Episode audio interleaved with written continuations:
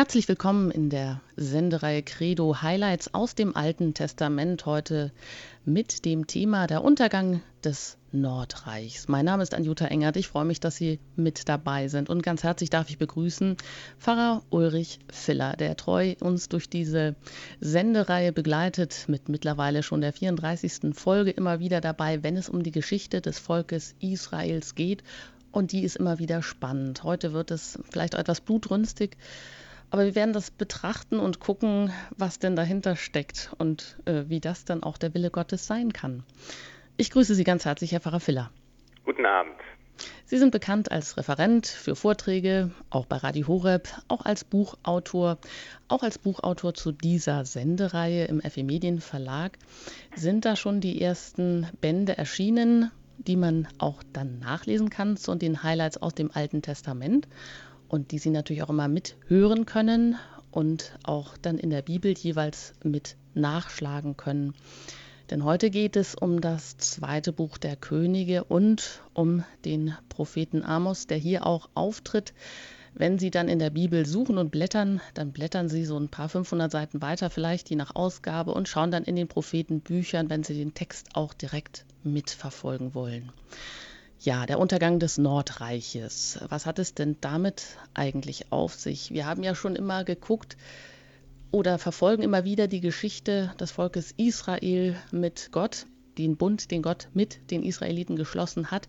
Und das ist nicht immer nur eine Geschichte, die so weit entfernt ist und ganz, ganz damals stattgefunden hat. Das ist zwar ein Aspekt, aber wir haben eigentlich auch immer wieder gesehen, dass das auch immer wieder die Geschichte Gottes mit jedem Einzelnen betrifft, heute hier und auch in Zukunft, dass wir auch immer wieder da uns wiederfinden können und dass das verschiedene Seiten hat.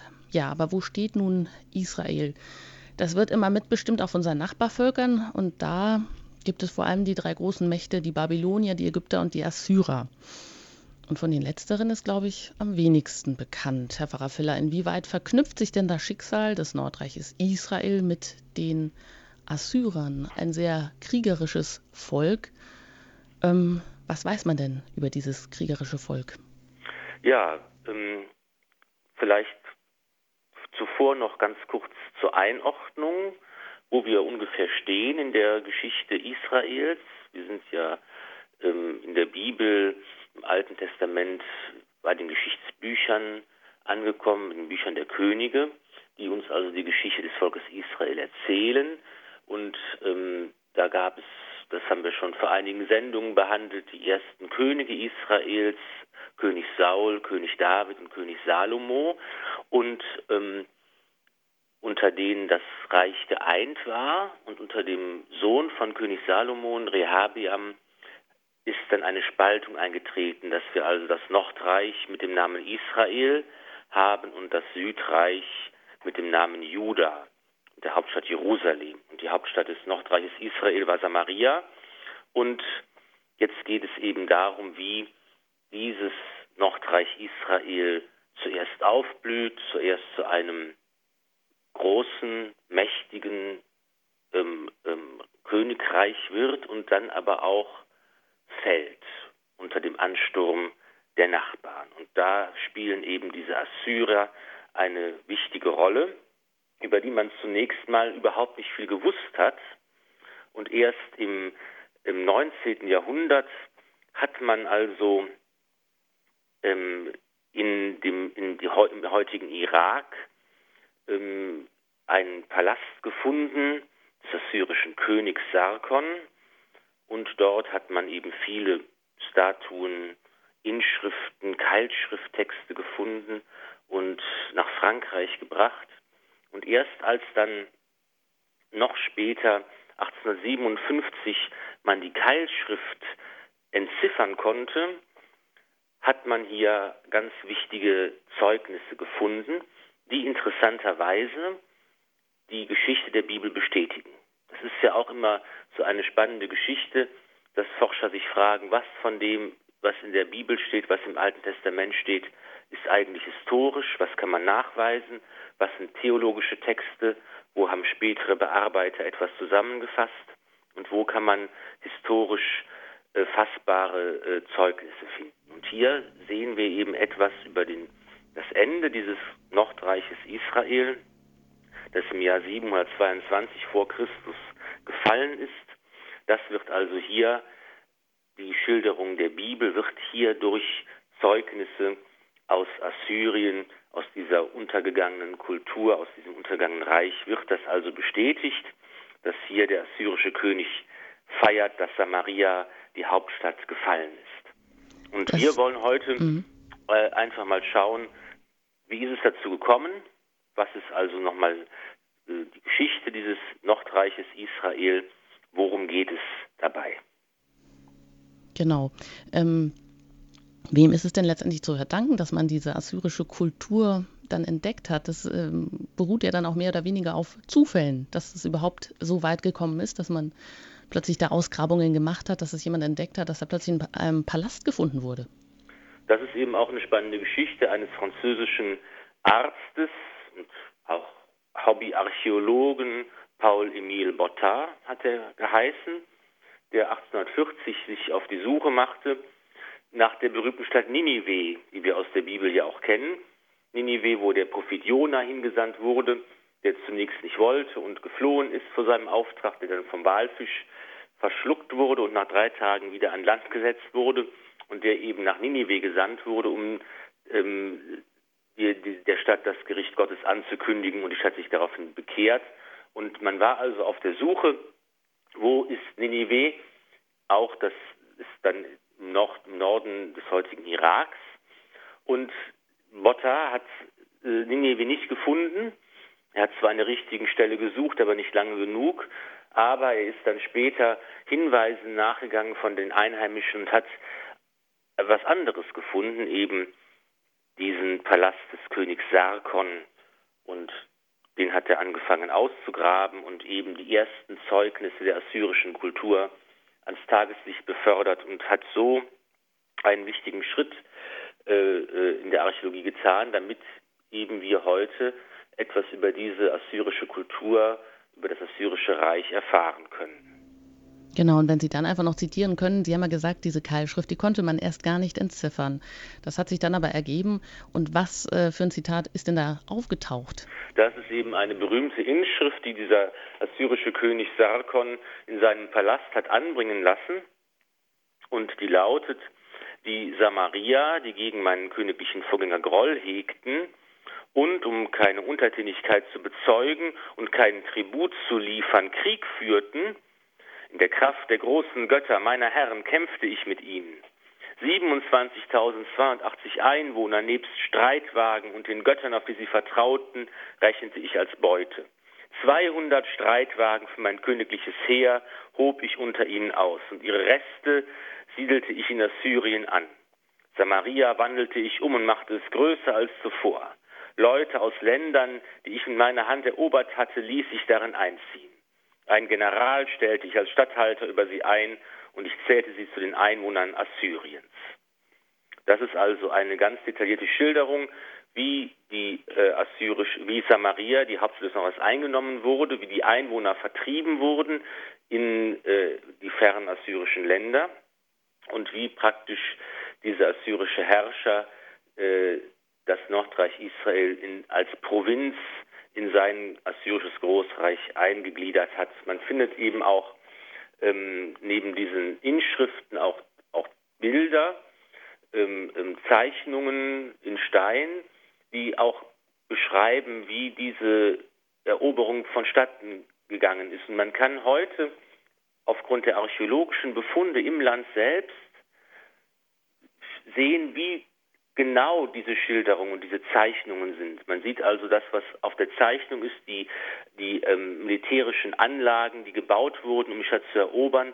Die Reste findet man also heute archäologisch noch auf und kann eben sehen, wie genau und wie exakt hier die Zeugnisse der ähm, Assyrer, die archäologischen Zeugnisse und die ähm, Beschreibungen im Alten Testament selbst übereinstimmen. Das ist also ganz faszinierend zu sehen, wie, wie exakt doch eigentlich die biblische Geschichtsschreibung hier ist. Ganz kurz noch zu den Assyrern.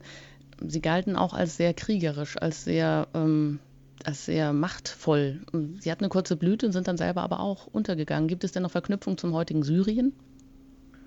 Das ist natürlich, ähm, das ist natürlich eine Zeit. Wir sind, sind hier ähm, 700, äh, 800 Jahre vor Christus. Äh, da kann man natürlich keine direkten Verbindungslinien mehr zum heutigen Syrien oder zum heutigen Irak ziehen. Das sind ja ganz, das sind ja moderne Völker und Staaten.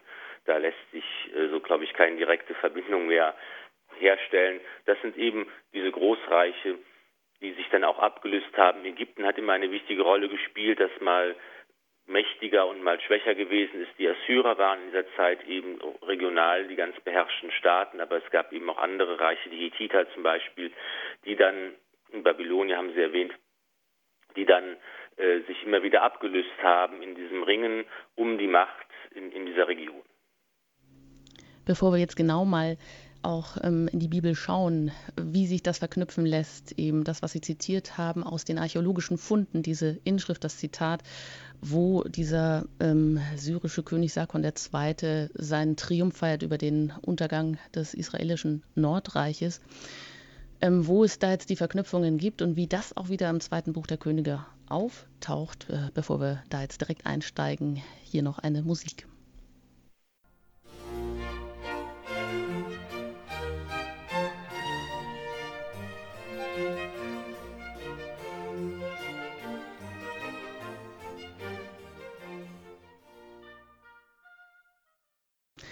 Sie haben eingeschaltet bei Radio Horeb in der Sendereihe Credo. Highlights aus dem Alten Testament. Das ist das Thema heute, unsere Sendereihe mit Pfarrer Ulrich Filler aus Grevenbroich. Heute geht es um den Untergang des Nordreiches. Wir hatten eben schon die Anfänge mal ein bisschen aufgerollt, auch über die Entdeckung der assyrischen Kultur. Und Pfarrer Ulrich Filler hat schon zusammengestellt, wo wir gerade stehen. Es geht jetzt um den König Joram, den zweiten Sohn des sogenannten berühmt-berüchtigten Königs Ahab, über den wir es in der letzten Folge hatten. Herr Pfarrer Ulrich Filler, wie geht es da jetzt weiter? Ja, wir steigen ein mit diesem König Ahab und seiner Frau Isabel. Das ist ja eine, bekanntes, eine bekannte Geschichte, die Geschichte des Propheten Elia.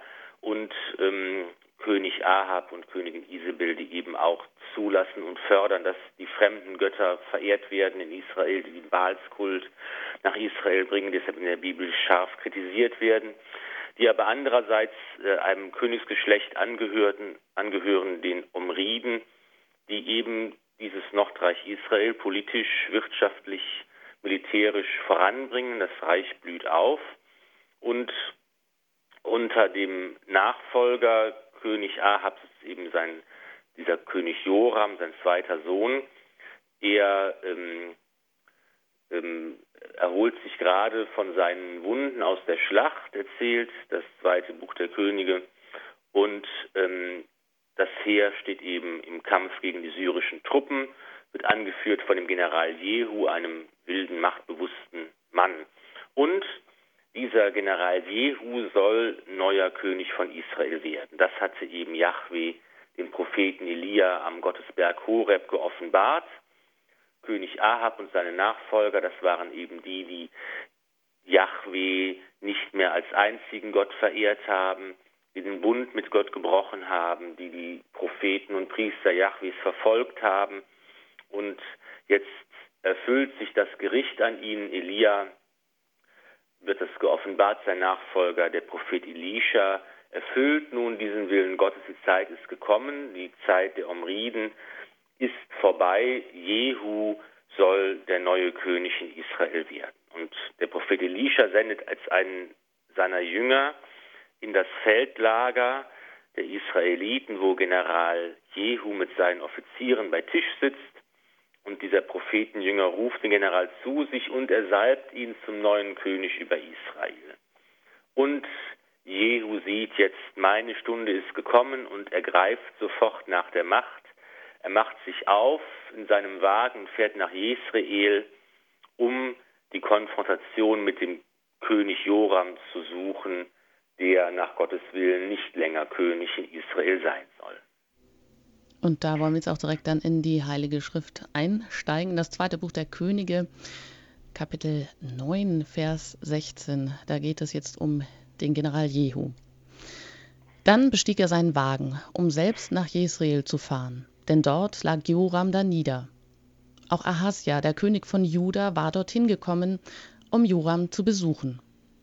Der Wächter, der in Jesrael auf dem Turm stand, sah die Schar Jehus herankommen und meldete: Ich sehe eine Schar. Da befahl Joram: Hol einen Reiter und schick ihn der Schar entgegen. Er soll fragen, ob er in friedlicher Absicht kommt. Als der Reiter sie erreichte, sagte er: der König lässt fragen, ob ihr in friedlicher Absicht kommt.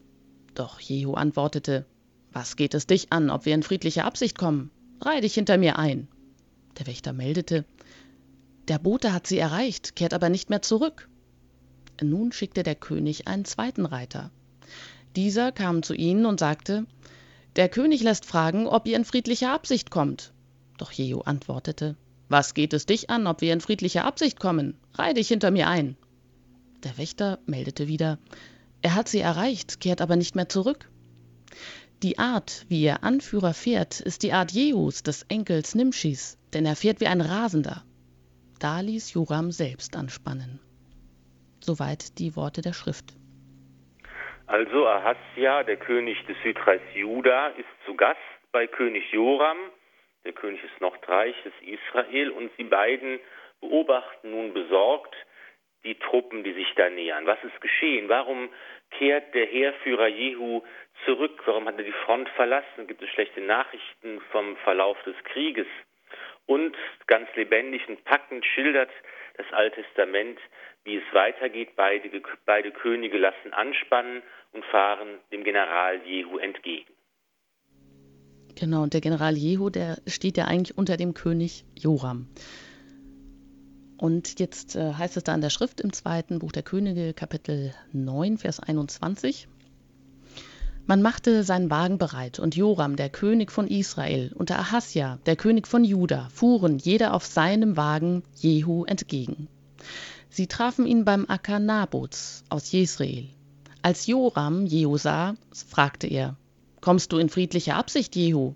Doch dieser erwiderte: wie sollte ich in friedlicher Absicht kommen, solange die Unzucht deiner Mutter Isabel und ihre vielen Zaubereien andauern? Da lenkte Joram um und wollte fliehen, während er Ahasja zurief: Verrat, Ahasja! Doch Jehu ergriff den Bogen und traf Joram zwischen die Schultern, so dass der Pfeil sein Herz durchbohrte und er in seinem Wagen niedersank. Dann befahl Jehu seinem Adjutanten Bitka: Nimm ihn und wirf ihn auf den Acker Nabots aus Jesrael. Denk daran, ich und du fuhren auf unseren Gespannen hinter seinem Vater Ahab her, als der Herr dieses Wort über ihn verkünden ließ. Fürwahr, ich habe gestern das Blut Nabots und seine Söhne gesehen, Spruch des Herrn. Ich werde an dir auf diesem Acker Vergeltung üben, Spruch des Herrn. Nimm ihn also und wirf ihn auf den Acker, wie es der Herr gesagt hat. General Jehu ist ein leidenschaftlicher Anhänger Jahwes. Er hasst den Baalskult und das Heidentum von ganzem Herzen. Jetzt ist er zum neuen König von Israel gesalbt worden und er will damit beginnen, den Götzendienst erbarmungslos auszurotten. Jehu fühlt sich als Vollstrecker des lange angekündigten Strafgerichts. Da scheint es eine Fügung Gottes zu sein, dass der Sohn Ahabs ausgerechnet auf dem Acker oder dem Weinberg Nabots tödlich von seinem Pfeil getroffen wurde. Einst hat Königin Isabel Nabot nach einem Schauprozess hinrichten lassen, um ihrem Gemahl König Ahab diesen Weinberg zu verschaffen. Jetzt endet das Geschlecht der Omriden an diesem Ort.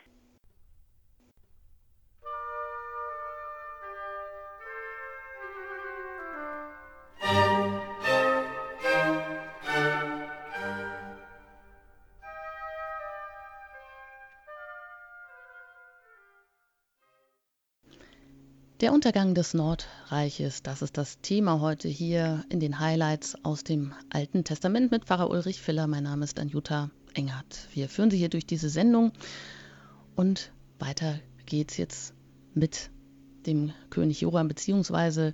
dem General Jehu, der hier den Aufstand probt und sich als leidenschaftlicher Anhänger Jahwes zeigt. General Jehu führt das Strafgericht Gottes durch und er lässt es nicht damit bewenden, dass er den König Joram umbringt, ihm einen Pfeil in das Herz schießt.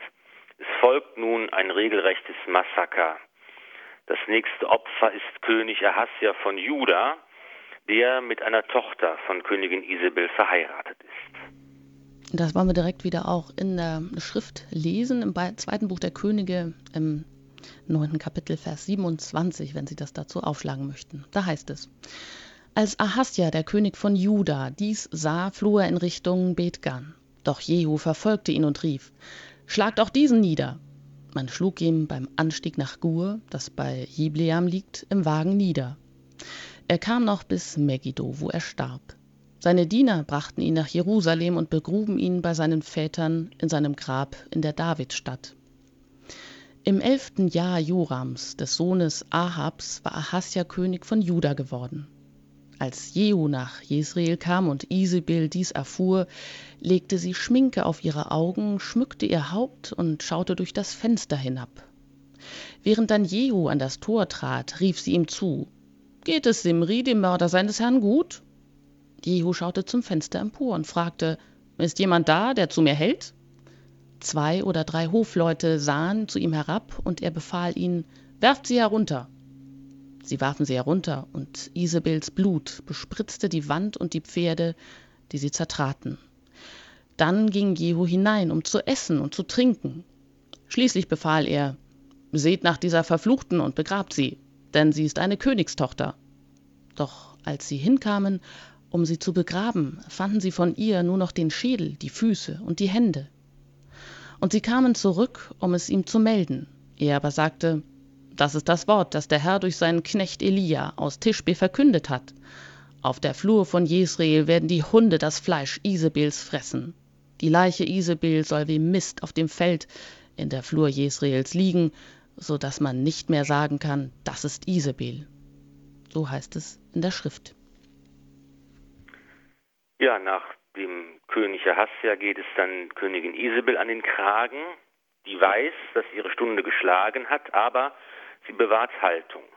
Stolz und mit wahrhaft königlicher Würde sieht sie ihrem Tod entgegen und verspottet Jehu, indem sie ihn mit dem General Simri vergleicht, der nur sieben Tage auf dem Thron saß, nachdem er seinen König ermordet hatte. Doch Jehu lässt sie nicht aufhalten. Kurzerhand wird Isabel aus dem Fenster gestürzt und ihr Leichnam wird von wilden Hunden zerrissen. Der neue König Jehu will den Baalskult ein für allemal ausrotten. In Samaria leben noch 70 Söhne von König Ahab. Auf Jehus Befehl hin werden ihnen die Köpfe abgeschlagen und in Körben nach Jesrael gebracht. Jehu lässt sie in zwei großen Haufen vor dem Stadttor aufstellen. Alle sollen sehen, wie sich das Strafgericht Gottes erfüllt. Und das Morden geht weiter. Hierauf ließ Jehu alle vom Haus Ahab erschlagen, die noch in Jesrael übrig geblieben waren. Alle Großen und Vertrauten Ahabs, auch alle seine Priester. Keinen von ihnen ließ er entkommen. Als er auf dem Weg nach Samaria 42 Adelige aus dem Königreich Juda, Brüder des Königs Ahasja, trifft, die zu einem Besuch gekommen sind, lässt er auch diese umbringen. Dann setzt er sein Vernichtungswerk unerbittlich fort. Als er nach Samaria kam, ließ er alle erschlagen, die vom Haus Ahab dort noch übrig geblieben waren. Sie wurden ausgerottet, wie es der Herr zu Elia gesagt hatte. Um die verbliebenen Baalspriester auszurotten, arbeitet Jehu mit einem Trick. Er ruft zu einem großen Gottesdienst zu Ehren Baals auf und lässt alle Propheten und Priester des Baal im Tempel versammeln. Nach dem Gottesdienst werden alle umgebracht. Ohne Frage kann man das Wüten König Jehus vor dem Hintergrund des Neuen Testaments nur verurteilen. Aber selbst im Alten Testament wird Jehus Massenmord zunehmend kritischer gesehen. Zunächst wird Jehu gelobt. Der Herr sprach zu Jehu, weil du mein Vorhaben genau vollstreckst und am Haus Ahab alles ausgeführt hast, was ich ihnen zugedacht habe, sollen Nachkommen von dir bis in das vierte Geschlecht auf dem Thron Israel sitzen. In diesen Worten scheint sich die Meinung des Volkes auszudrücken, das das Einschreiten gegen den Baalskult begrüßt hat. Aber schon bald muss die Stimmung umgeschlagen sein, sodass der Prophet Hosea Jehu in den schärfsten Tönen verurteilt und die Blutschuld von Jesrael anklagt. Es kann bezweifelt werden, ob Jehus Handeln nur aus einer religiösen Motivation zu erklären ist. Sicher ging es ihm auch darum, die eigene Machtposition zu sichern und auszubauen.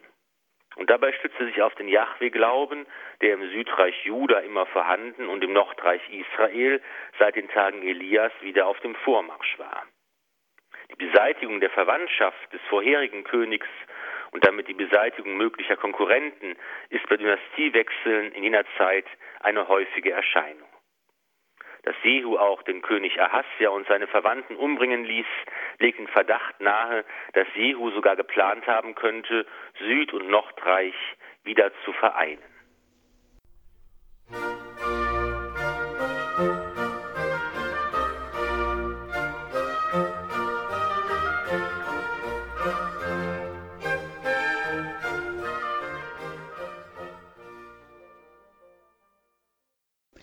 Sie haben eingeschaltet bei Radio Horeb in der Sendereihe Credo. Heute mit dem Untergang des Nordreiches in den Highlights aus dem Alten Testament mit Pfarrer Ulrich Filler. Mein Name ist Anjuta Engert. Wir haben gerade von der nicht ganz unkomplizierten Geschichte gehört vom General Jehu, der unter König Joram an der Front steht, stand gegen die syrischen Truppen, der sich dann aber gegen alle wendet und hier einen Massenmord am ganzen Königshaus verübt und auch nichts übrig lässt. Ein richtiges blutiges Massaker ist das. Dieser General Jehu, der sich versteht als Vollstrecker des angekündigten Strafgerichts durch den Propheten Elia damals, der aber hier auch ganz schön weit geht. Da haben Sie ja selber schon gesagt, Frau Ulrich Filler, kann das Gottes Wille sein? Einerseits wird er an einer Stelle gelobt, aber andererseits melden sich dann aber auch schon kritische Stimmen innerhalb des Alten Testaments, nämlich der Prophet Hosea, der diese Blutschuld von Jesrael anklagt. Darauf können wir später noch eingehen, aber jetzt wollen wir erstmal gucken, mm, wie Jehu denn weiter regiert hat. Ja, auch wenn Jehu seine Regierung im Namen Jahwes antrat und den Baalskult blutig ausrotten ließ, lässt er doch die goldenen Kälber bestehen, mit denen bereits der erste König des Nordreichs Jerobiam den Bund mit Gott gebrochen hatte. Und es heißt in der Schrift, doch Jehu war nicht darauf bedacht, mit ganzem Herzen das Gesetz des Herrn, des Gottes Israels zu befolgen. Er ließ nicht von den Sünden ab, zu denen Jerobiam die Israeliten verführt hatte. Dennoch aber scheint der Segen Gottes auf Jehu und seinen Nachfolgern zu liegen. Nach anfänglichen Schwierigkeiten wächst das Nordreich Israel und wird immer mächtiger.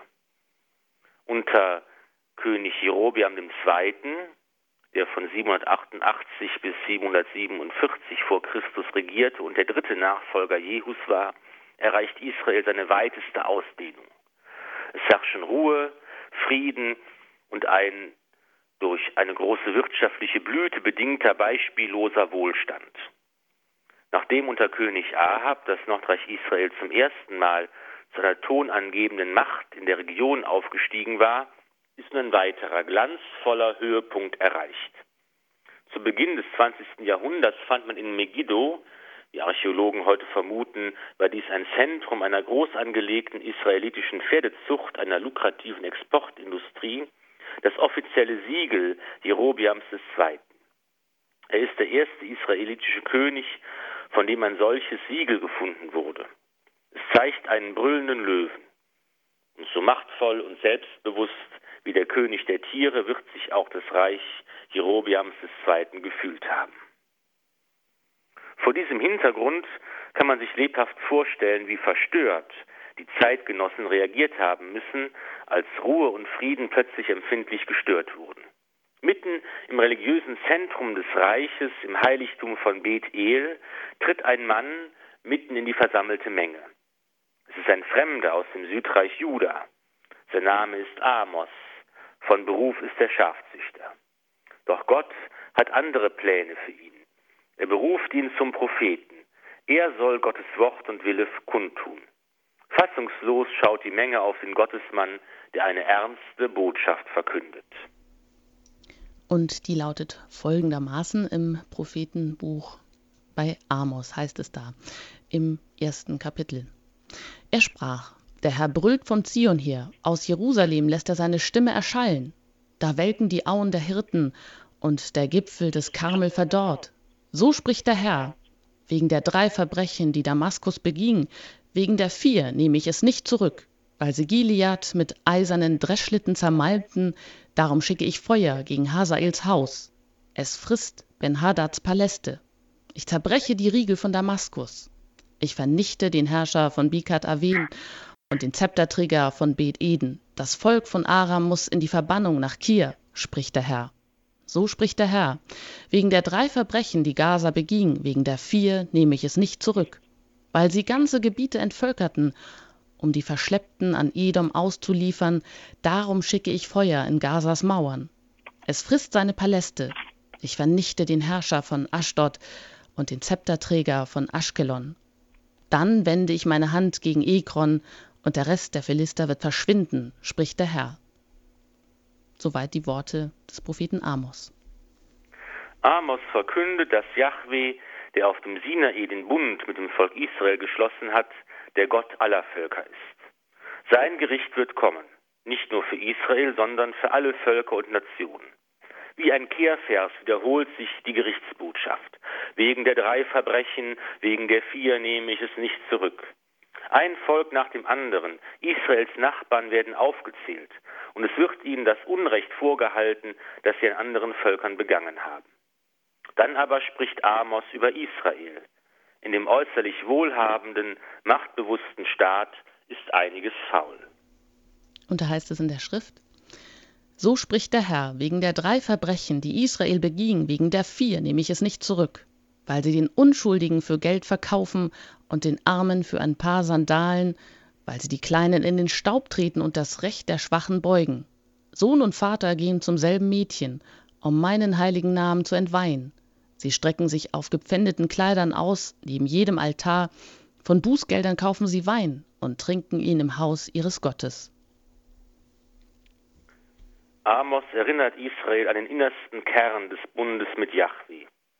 Dieser besteht nicht in einzelnen Pflichten, in der Feier des Gottesdienstes oder in der Darbringung von Schlacht- und Brandopfern. Der Bund mit Gott beruht im Wesentlichen darauf, das ganze Leben nach dem Willen Gottes und seinen Geboten auszurichten. Das gilt für den Einzelnen wie für das ganze Volk. Einst hat Mose das wichtigste Gebot, das grundlegende Gesetz Israels gegeben. Höre Israel, Jahwe unser Gott, Jahwe ist einzig. Darum sollst du den Herrn deinen Gott lieben mit ganzem Herzen, mit ganzer Seele und mit ganzer Kraft. Diese Worte, auf die ich dich heute verpflichte, sollen auf deinem Herzen geschrieben stehen. Hat das Volk dieses Gebot vergessen? Die Armen werden unterdrückt, Macht geht vor Recht, die Bräuche der Heiden wie das Weintrinken im Heiligtum werden übernommen. Deshalb kündigt Amos Israel das drohende Gericht an. Und so heißt es beim Propheten Amos weiter. Seht, ich lasse den Boden unter euch schwanken, wie ein Wagen schwankt, der voll ist von Garben. Dann gibt es auch für den Schnellsten keine Flucht mehr, dem Starken versagen die Kräfte. Auch der Held kann sein Leben nicht retten.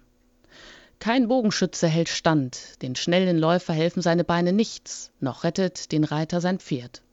Selbst der tapferste unter den Kämpfern, nackt muss er fliehen an jenem Tag, Spruch des Herrn.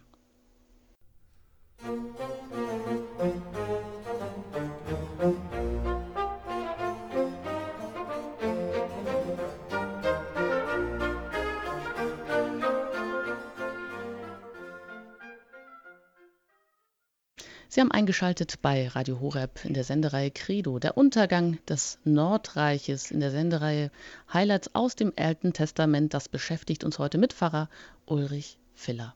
Wir wollen weiter schauen, wie der Prophet Amos jetzt hier in Israel, das gerade eigentlich Ruhe, Frieden und Wohlstand feiert oder sich darüber freut, wie dieser Prophet Amos jetzt doch alles wieder zur Umkehr bringt. Ja, die Amos kündigt das Gericht an über Israel, das Gericht über alle Völker. Er sagt, Jahwe ist eben nicht nur der Gott Israels, er ist der Gott aller Völker. Er bestraft das Unrecht, das die anderen Völker begehen, aber er bestraft auch das Unrecht, was in Israel selbst begangen wird. Und er ruft nun voller Zorn die verschiedenen Völker zu Zeugen an. Sie sollen das Unrecht in Israel sehen und auch die Strafe, die Israel erwartet. Und da heißt es weiter beim Propheten Amos im dritten Kapitel. Ruft es aus über den Palästen von Aschdod und über den Palästen in Ägypten. Sagt, versammelt euch auf den Bergen rings um Samaria, seht euch das wilde Treiben in der Stadt an und die Unterdrückung, die dort herrscht. Sie kennen die Rechtschaffenheit nicht, Spruch des Herrn. Sie sammeln Schätze in ihren Palästen mit Gewalt und Unterdrückung. Darum, so spricht Gott der Herr, ein Feind wird das Land umzingeln, er wird deine Macht niederreißen und deine Paläste werden geplündert. Alle äußeren Opfer und Gottesdienste sind wertlos, wenn die innere Haltung nicht stimmt. Mit ätzendem Spott kommentiert Amos den äußerlich prachtvollen, doch innerlich leeren Gottesdienst. Und so heißt es dann in der Schrift. Kommt nach Bethel und sündigt, kommt nach Gilgal und sündigt noch mehr. Bringt jeden Morgen eure Schlachtopfer herbei, bringt am dritten Tag euren Zehnten, verbrennt als Dankopfer gesäuertes Brot, ruft zu freiwilligen Opfern auf, verkündet es laut, damit man es hört, denn so gefällt es euch doch, ihr Söhne Israels. Spruch Gottes des Herrn. So redet Amos im Heiligtum von Bethel, in diesem Tempel, im religiösen Zentrum des Landes. Und natürlich hört niemand solche schlechten Nachrichten gerne. Ein Fremder, der im wichtigsten Heiligtum des Landes Unheil verkündet, lebt gefährlich. Und König Jerobiam lässt deshalb den unangenehmen Warner des Landes verweisen. Und auch da hören wir wieder rein in das Buch Amos im siebten Kapitel.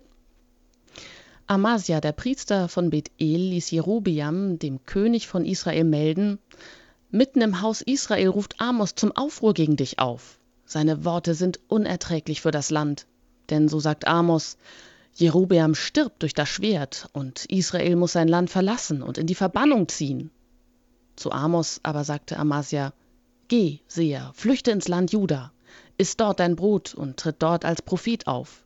In Bethel darfst du nicht mehr als Prophet reden, denn das hier ist ein Heiligtum des Königs und ein Reichstempel.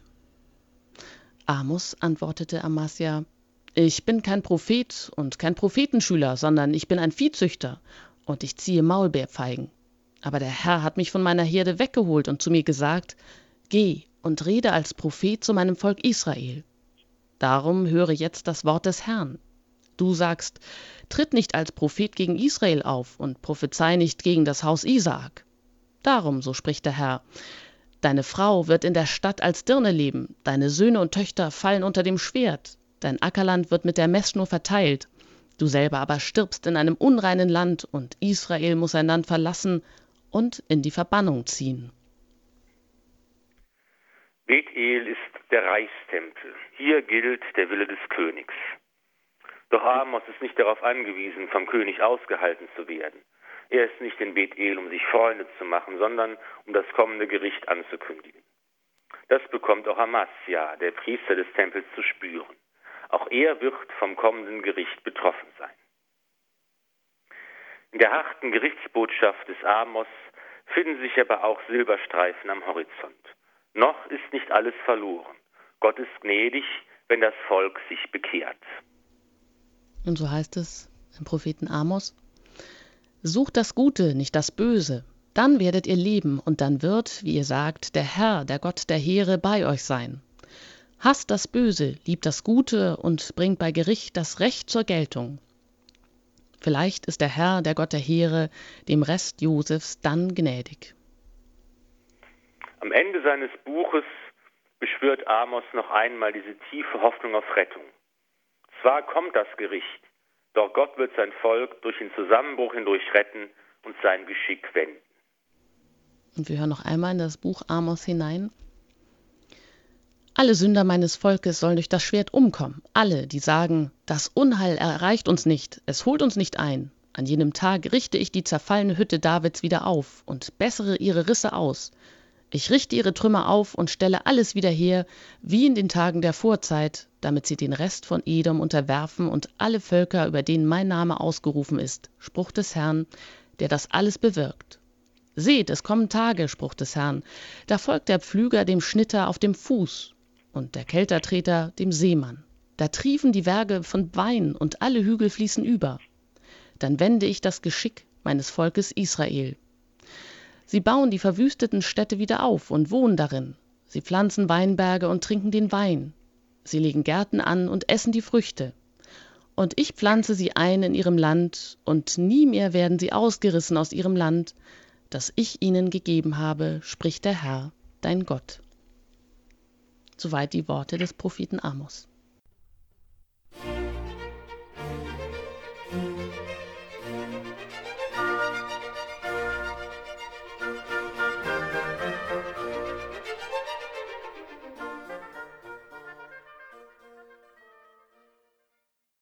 In der Sendereihe Credo bei Radio Horeb hören Sie heute den Untergang des Nordreiches in den Highlights aus dem Alten Testament mit Pfarrer Ulrich Filler. Ja, Herr Pfarrer Filler, Sie haben bereits uns die ganze Geschichte nahegelegt, nahegebracht, wie die Geschichte Israels weitergeht, wie alles zu blutigen Kämpfen und Auseinandersetzungen gekommen ist, wie ähm, der General Jehu zum König gesalbt wurde, wie es ja durch den Propheten Elia schon in der Vorzeit angekündigt wurde und wie Jehu sich dann auch als Vollstrecker dieses angekündigten Strafgerichts versteht und dann aber auch ganz schön über die Stränge schlägt, indem er eigentlich nichts auslässt, also indem er wirklich ein Massaker nach dem anderen verübt, einen Massenmord anzettelt, dass auch nichts mehr übrig bleibt von dem Geschlecht, das die Gebote Jahwes nicht befolgt hat. Wie ist es denn eigentlich zu verstehen, dass äh, Elisha, also der Nachfolger von Elia, noch zu Lebzeiten den König Jorams diesen Jehu nun zum neuen König über Israel gesalbt hat? Ja, das ist äh, etwas, was wir aus dem Alten Testament ja äh, häufiger kennen. Ähm, es ist ja so, dass eben die Könige auch noch, die Könige jetzt, die uns etwas näher sind zeitlich im europäischen Mittelalter etwa, sich als Statthalter Gottes gefühlt haben, dass sie eben im Auftrag Gottes regieren, dass sie Rechenschaft vor ihm ablegen müssen über ihr Amt. Und das ist noch in viel größerem Maß in Israel so gewesen. Der König war der Stellvertreter Gottes und er hat den Auftrag, nicht nur jetzt politisch geschickt zu agieren oder ähm, erfolgreich zu sein, sondern vor allen Dingen den Willen Jahwes auch zu erfüllen, seine Gebote zu halten und auf diese Weise die Lebensgrundlage Israels zu sichern, die in dem Bund mit Gott besteht. Und wenn der König seinem Auftrag nicht gerecht wurde, dann hat ihm Jahwe den Auftrag entzogen und einen anderen König einen Auftrag zugesprochen. Das war so, dass ja auch unter König Saul David zum König gesalbt wurde, als König Saul noch regierte. Ihm wurde die Herrschaft dann abgenommen. Und es war so, als jetzt der Sohn von König Ahab Joram König war, da wurde also Jehu zum neuen König gesalbt und der hat die Macht übernommen. Wir haben gesehen, wie eben unter den Nachfolgern von König Jehu ähm, das Reich aufgeblüht ist Jerobeam II. war der Herrscher, der ähm, am erfolgreichsten war, wenn man das die Größe seines Reichs betrachtet. Israel hatte dann seine größte Ausdehnung. Und wir sehen aber jetzt auch, wie die Propheten auftreten, die ersten Schriftpropheten, also die, von denen wir ein eigenes Buch in der Bibel haben, Amos und später noch Hosea, die eben hier kritisieren, was alles nicht stimmt in diesem äußerlich wohlhabenden, machtbewussten Reich, dass eben hier das Gesetz Gottes nicht geachtet wird, dass die Schwachen verdrückt werden. Und ähm, wir haben hier so ein bisschen in beiden Büchern gelesen, im zweiten Buch der Könige, das etwas die Geschichte Israels erzählt und jetzt auch im Buch Amos. Wir werden dann in der nächsten Sendung dieses Thema der Untergang des Nordreiches weiterführen. Wir werden schauen, wie der ein zweiter Prophet auftritt, Hosea, der auch die Botschaft Gottes bringt und wie dann sich auch das Geschick dieses Nordreichs Israel erfüllen. Immer wieder geht es also darum, dass, ähm, dass äh, unter einem König doch wieder vom rechten Glauben, dass sie vom rechten Glauben abfallen und der Jehu, dieser General, unter dem König Joram, äh, der ist nun dieser Vollstrecker auch dieses Strafgerichts und er macht ja auch wirklich alles nieder, aber lässt dann dennoch die goldenen Kälber bestehen. Aber jetzt einfach noch mal kurz zu diesem Blutbad, was er da anrichtet. Da lässt er wirklich viel Blut fließen. Also nicht nur seinen König, unter dem er General ist, den, der König Joram, sondern auch natürlich den König des Südreiches von Juda, den König Ahasja lässt er ermorden und mit ihnen auch alle Familienmitglieder, des Weiteren ja auch alle 70 Söhne König Ahabs und dann lässt er auch noch die abgeschlachteten Köpfe nach Jezreel bringen. Also das ganze Königshaus, die ganze Familie, auch alle Priester, alle Baalspriester lässt er ja regelrecht ausrotten und lässt wirklich auch alle Anhänger ja mittöten. Ähm, das ist so eine richtige Abrechnung. Da haben Sie ja selber dann auch schon gefragt, kann das denn der Wille Gottes sein im Buch, im zweiten Buch der Könige heißt es ja dann an einer Stelle, ähm, dass der König Jehu, also als er dann als zum König wurde, er gesalbt, wird auch von Yahweh erst gelobt. Wie können wir denn das verstehen an dieser Stelle hier? Ja, das Alte Testament ist eben oft verstörend für uns, dass hier also eine ganz blutige Geschichte auch erzählt wird. Es ist sehr komplex und widersprüchlich oft auch diese Stellen, die wir hier finden. Ähm, und das was ähnliches ja auch beim Propheten Elia wird das ja geschildert, dass er eben das Gottesurteil ähm, beschwört, gegen die Baalspriester antritt und die auch alle 100 zu 400, glaube ich, dann niedermetzeln lässt. Ähm, und das sind ja auch so Fragen, wie kann das, wie kann Gott sowas zulassen, wie kann Gott sowas gutheißen, wie kann, kann das sein, dass eben es sein Wille ist, hier ähm, Massaker zu verüben. Ähm, man muss einfach vielleicht äh, sich überlegen, dass hier verschiedene Ereignisse geschildert werden, die ähm, dann bewertet werden auf unterschiedliche Art und Weise. Manchmal ist es eben so, dass man sagt, hier erfüllt sich der Wille Gottes, hier geht es darum, dass eben der wahre Glaube zu seinem Recht kommt, hier geht es darum, dass das Gericht Gottes sich vollstreckt. Ähm, es ist vielleicht so, dass eben hier auch eine, die Meinung des Volkes ähm, ähm, ihren Niederschlag findet in solchen Bewertungen. Man muss äh, sehen, dass eben auch gleichzeitig solche Sachen dann verurteilt werden dass eben hier gesagt wird, das ist die Blutschuld von Jesrael, die ähm, an diesem Königsgeschlecht haftet, die letztlich von Gott doch verurteilt wird.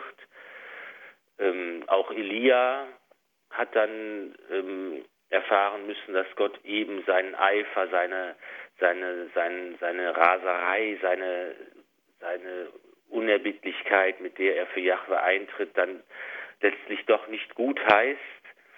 Das ist also etwas widersprüchlich. Man wird auch diesen Widerspruch letztlich nicht ganz auflösen können, zumal wir ja eben noch nicht den hohen Ethos des Neuen Testaments hier in dieser Zeit haben und es noch nicht um die Feindesliebe geht und noch nicht darum geht, dass man eben den Nächsten und seinen Feind sogar lieben soll, sondern das ist hier noch eine andere Zeit.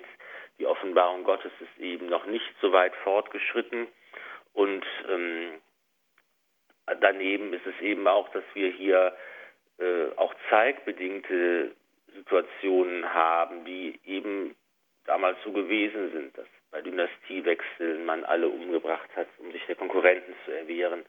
Das ist etwas, was damals auch ganz üblich war und was uns ganz fremd ist und was wir heute auch ähm, verurteilen, aber wo wir einfach hier eine Zeit haben, eine wilde Zeit, eine äh, Zeit 700, 800 Jahre vor Christus, die nicht unsere Zeit ist und wo wir einfach hier ähm, auch vielleicht letztlich diese Widersprüche nie ganz auflösen können und eben sehen, dass uns hier im Alten Testament auch etwas ganz Fremdes dann in diesen Texten begegnet.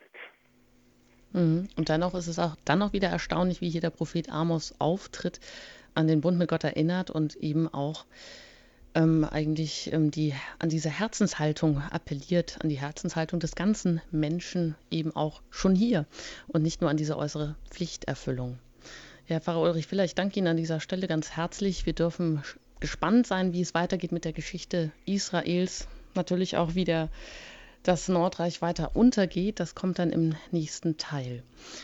Und an dieser Stelle darf ich auch noch kurz hinweisen darauf, Sie haben die Möglichkeit, die Sendungen auch noch einmal nachzuhören, entweder in unserem Podcast-Angebot unter www.horeb.org. Sie können aber auch gerne einen Mitschnitt auf CD bestellen. Den CD-Dienst erreichen Sie unter der 08323 9675 120. Und wie gesagt, auch sind die Sendungen als Buchform von Pfarrer Ulrich Filler erschienen im FE Medien Verlag. Die ersten vier Bücher zu den Highlights aus dem Alten Testament sind bereits erschienen. Wir dürfen jetzt noch mit Ihnen gemeinsam beten und den Segen erbitten. An dieser Stelle verabschiede ich mich von Ihnen und danke Ihnen fürs Zuhören. Ihre Anjuta Engert. Wir beten im Psalm 89. Herr Gott der Heerscharen, wer ist wie du? Mächtig bist du Herr und von Treue umgeben. Du beherrschst die Empörung des Meeres. Wenn seine Wogen toben, du glättest sie. Rahab hast du durchbohrt und zertreten, deine Feinde zerstreut mit starkem Arm. Dein ist der Himmel, dein auch die Erde, den Erdkreis und was ihn erfüllt, hast du gegründet. Nord und Süd hast du geschaffen, Tabor und Hermon jauchzen bei deinem Namen. Einst hast du in einer Vision zu deinen Frommen gesprochen, einen Helden habe ich zum König gekrönt, einen jungen Mann aus dem Volk erhöht. Eines habe ich geschworen, so wahr ich heilig bin, und niemals werde ich David belügen. Sein Geschlecht soll bleiben auf ewig. Sein Thron habe Bestand vor mir wie die Sonne. Er soll ewig bestehen wie der Mond, der verlässliche Zeuge über den Wolken. Segne euch der allmächtige und gütige Gott, der Vater und der Sohn und der Heilige Geist. Amen. Amen. Gelobt sei Jesus Christus. In Ewigkeit. Amen.